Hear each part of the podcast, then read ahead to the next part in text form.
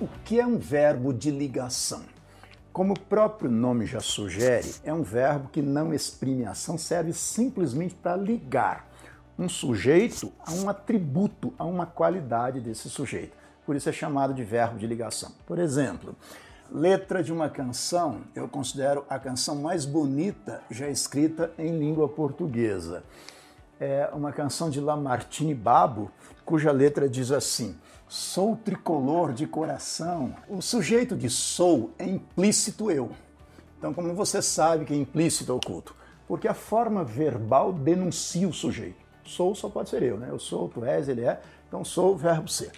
O verbo ser não indica ação, indica estado, portanto, é verbo de ligação. Tricolor de coração é predicativo do sujeito, para o qual eu vou usar a sigla PS. Veja, a finalidade de um verbo de ligação é simplesmente ligar um sujeito a uma qualidade, a um atributo, a uma característica desse sujeito. Veja, eu tricolor de coração. Portanto, o verbo não indica ação, indica estado.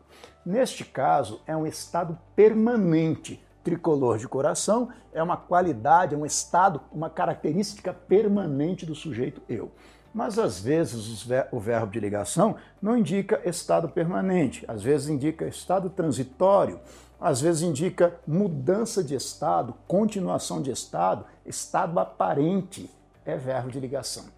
Em geral, as pessoas ficam com a falsa ideia de que verbo de ligação é, são sempre os mesmos ser, estar, permanecer, continuar. Não é verdade. Predicação muda de acordo com o contexto. O próprio verbo ser pode deixar de ser verbo de ligação, depende do contexto. Então, verbo de ligação é aquele que não exprime a ação no contexto.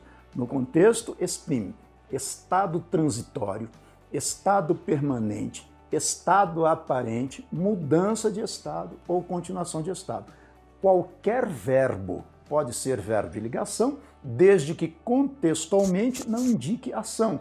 Exprima estado transitório, estado permanente, estado aparente, mudança de estado ou continuação de estado.